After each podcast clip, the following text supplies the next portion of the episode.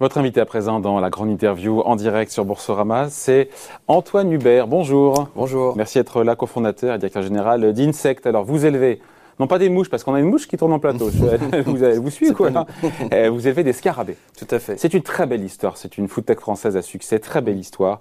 Euh, donc, vous élevez des scarabées, euh, dont les larves sont transformées en protéines, mm. destinées donc à l'alimentation animales, on va voir lesquelles, et, hum, et aussi euh, les déjections, c'est ça, des scarabées voilà, d'engrais pour, euh, pour, les plantes, pour les, mm. pour les végétaux. Mm. Pourquoi les scarabées? Parce qu'il y a une haute valeur nutritionnelle, c'est ça?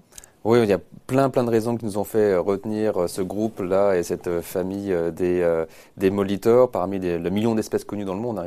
Il y a un million d'espèces de C'est la plus grande biodiversité non, au monde de tous les insectes. Ah, oui. Et dans les insectes, 60% ce sont des scarabées, ah. des coléoptères. Donc c'est effectivement extrêmement profond et on a choisi cette espèce-là parce que beaucoup de protéines, très riches, très digestes pour les animaux. Euh, aussi au niveau technologique, des capacités à produire des grands volumes. Ça ne vole pas, ça saute pas dans tous les sens, c'est assez calme, c'est assez docile. Donc aussi au niveau technologique, ça permet d'avoir des produits, in fine, compétitifs en prix. Alors, pour euh, fabriquer un kilo de protéines animales, combien il faut de scarabées? Euh, alors non, je ne voudrais pas vous dire, effectivement, on compte, on compte en population et donc en kilos. Donc on est sur des sites en, surtout en tonnes, en dizaines, en centaines, en milliers de tonnes. juste pour voir combien de... Ça fait beaucoup, ce qu'un individu, c'est quelques centaines de milliers de grammes. Un, individu Un individu, un petit scarabée. Ouais. C'est en, de en, milligrammes, pardon. en milligrammes. Donc il faut énormément de scarabées dans des fermes. Ils sont élevés dans des fermes. Et donc, concrètement, qu'est-ce qui se passe? Qu'on comprenne bien. J'ai expliqué voilà, avec l'idée des larves, et que peut-être vous le direz mieux que moi. Comment est-ce qu'on aboutit? Comment est-ce qu'on a un scarabée qui était dans une ferme, qui est une ferme électronique On va voir. Hein, c'est pas, c'est, pas une ferme euh, à l'ancienne. Hein, c'est, euh, ça coûte cher d'ailleurs. On verra. C'est plus, c'est plus de 100 millions d'euros la, la, nouvelle ferme que, que vous allez construire. Comment d'ailleurs ça termine en protéines pour les pour qui d'ailleurs? Pour les pour quels animaux? Euh, Alors aujourd'hui c'est les animaux euh, carnivores, ce sont les poissons du saumon à la truite en passant euh, par le bar et la dorade, les chiens et chats.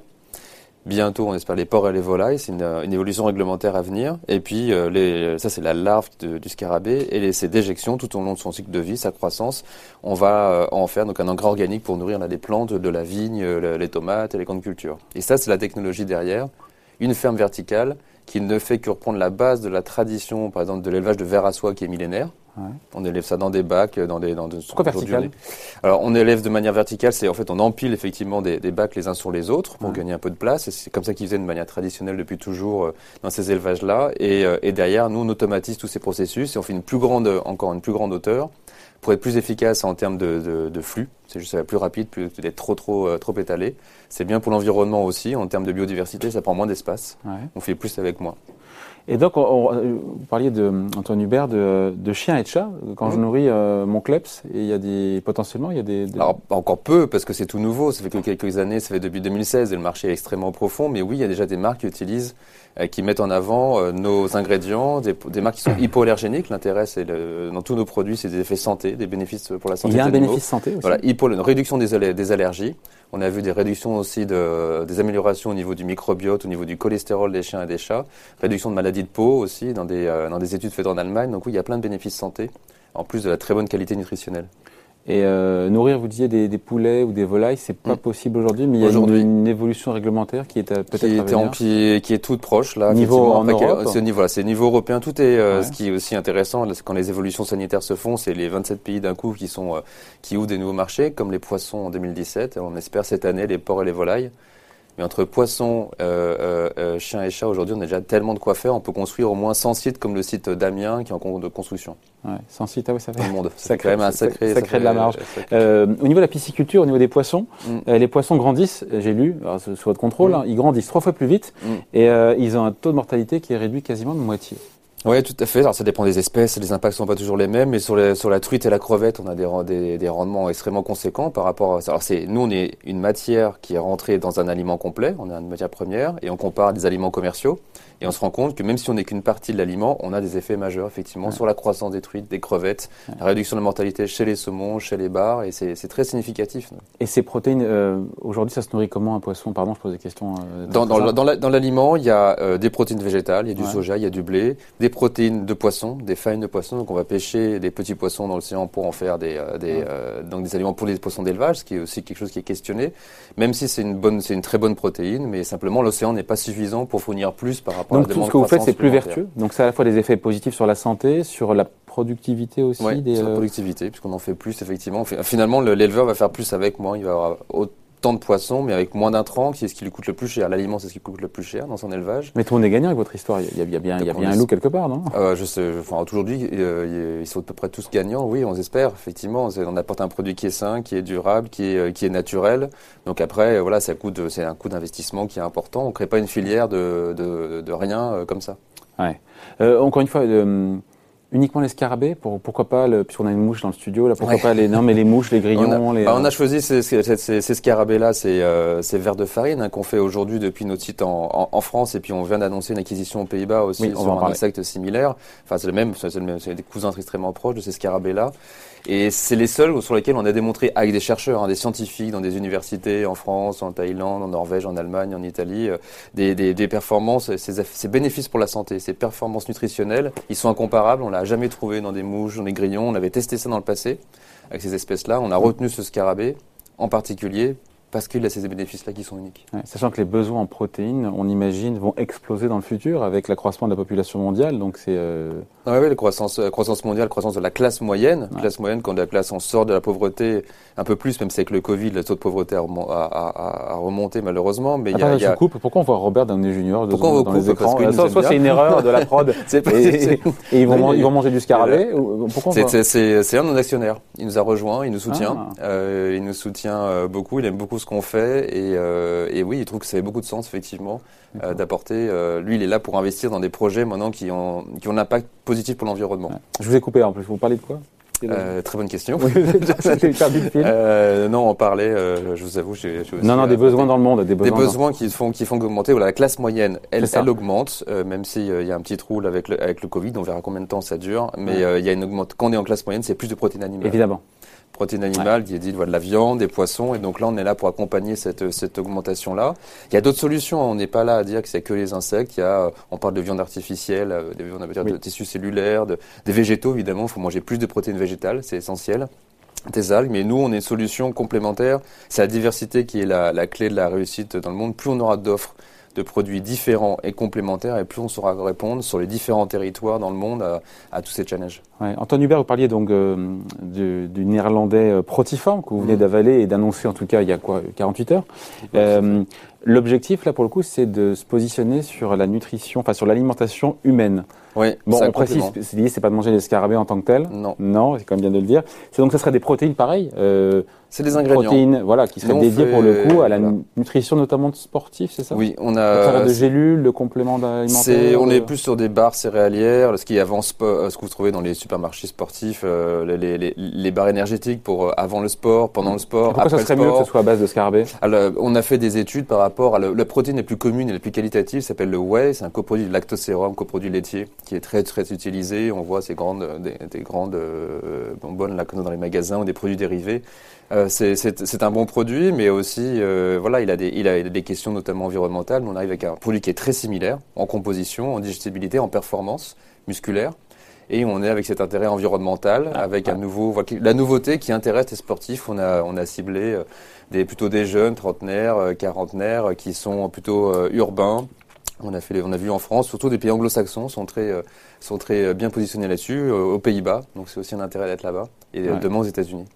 Ouais. Et vous, vous, visez le marché américain. Ça, j'ai compris que ça fait partie des, euh, des objectifs. Oui, mais en même temps, c'est c'est le plus gros marché du monde. le plus gros marché du monde ouais. en, agri en, agriculture, en, en, en agroalimentaire pour l'alimentation des chiens et des chats, l'alimentation humaine, donc la nutrition sportive en particulier. Les poulets aussi. Le, les poulets, euh, les engrais, c'est le plus grand marché au monde. C'est le plus grand marché au monde aussi pour les capitaux. Faudra ouvrir une ferme là-bas. Donc oui, oui, on est en cours. On est, ah, on, a, en cours, on, on, a déjà, on n'a pas, on n'a pas en construction, mais on est en cours de sélection de terrain. On a plusieurs offres sur la table. Dans le Midwest. C'est dans le Midwest, bien sûr. C'est là la grande zone agricole, elle est là. Donc, euh, donc c'est intéressant parce que c'est une zone aussi qui a eu, euh, qui a subi les chocs de, de position entre les États-Unis et la Chine, qui cherche des nouveaux, euh, nouveaux marchés, des nouveaux débouchés. Donc, il y en a une très bonne réception là-bas.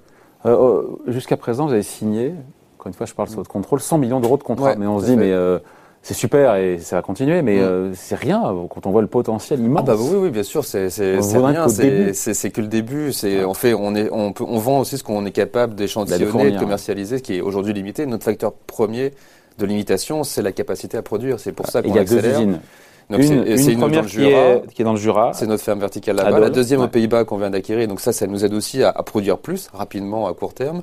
Et celle dans, à Amiens qui est à une taille effectivement incomparable. Il 150 millions d'euros d'investissement. Voilà. Ouais, minimum. Ouais, non, c'est pas la petite ferme comme ça euh, dans la prairie, quoi. Non, non, non, non c'est un gros investissement, mais c'est un, un, très gros site. Ça va générer effectivement des revenus importants et, des, et des volumes importants qui commencent à être significatifs pour les clients où tout est automatisé, même s'il y a effectivement des créations d'emplois, hmm c'est une ferme où tout est automatisé.